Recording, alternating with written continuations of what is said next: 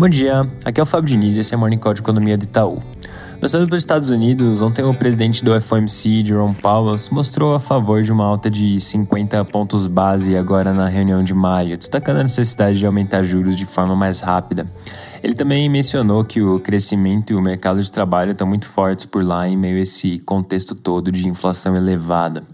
Na China, o surto de Omicron segue dando sinais de estabilização, com casos em Xangai fazendo pico e o vírus não parece estar se espalhando por outras regiões. Em todo caso, as medidas de restrição em vigor seguem afetando a economia. Nosso indicador diário de atividade mostra que tanto o setor de serviços quanto de manufatura vem sofrendo impacto.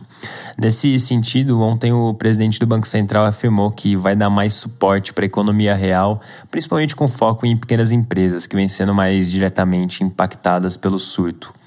Na Europa, os PMIs de abril da zona do euro tiveram um resultado melhor do que esperado. O PMI de manufatura, apesar de ter vindo em queda, caiu menos do que o esperado pelo mercado, enquanto o de serviços, inclusive, veio em alta, mesmo em meio a todo esse choque por conta da guerra entre Rússia e Ucrânia.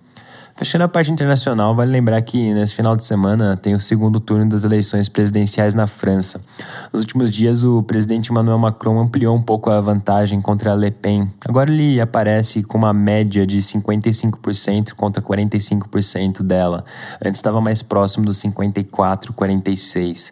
Lembrando que a votação se encerra às 3 da tarde do Brasil e a gente já deve ter uma boa noção dos resultados na sequência. No Brasil, na quarta-feira, o TCU decidiu adiar por 20 dias a análise sobre a privatização da Eletrobras. Então, aquele prazo com que o governo vinha trabalhando de concluir o processo até o dia 13 de maio acabou sendo impossibilitado. E com isso, agora se trabalha com o cenário de privatização acontecendo na segunda quinzena de julho. Importante monitorar como essa situação toda evolui nos próximos dias para se ter mais clareza do quão factível é esse prazo. Mudando de assunto, essa semana acabou sendo mais vazia do lado político por conta do feriado, mas a semana que vem deve ser mais movimentada. Uma das discussões que já volta a aparecer no radar é a da medida provisória do Auxílio Brasil.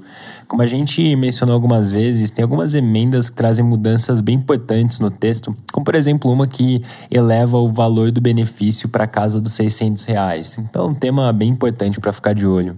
Tem uma outra frente que também já vem gerando notícias. É, semana que vem também deve ter uma reunião importante para a corrida presidencial.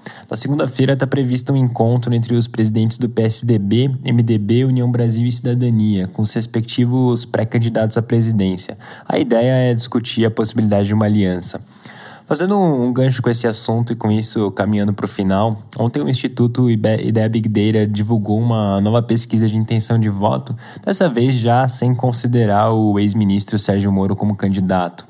De modo geral, a história se mantém a mesma das demais pesquisas, com o ex-presidente Lula e o presidente Bolsonaro muito à frente do segundo pelotão de candidatos, inclusive ampliando essa vantagem em relação à última pesquisa.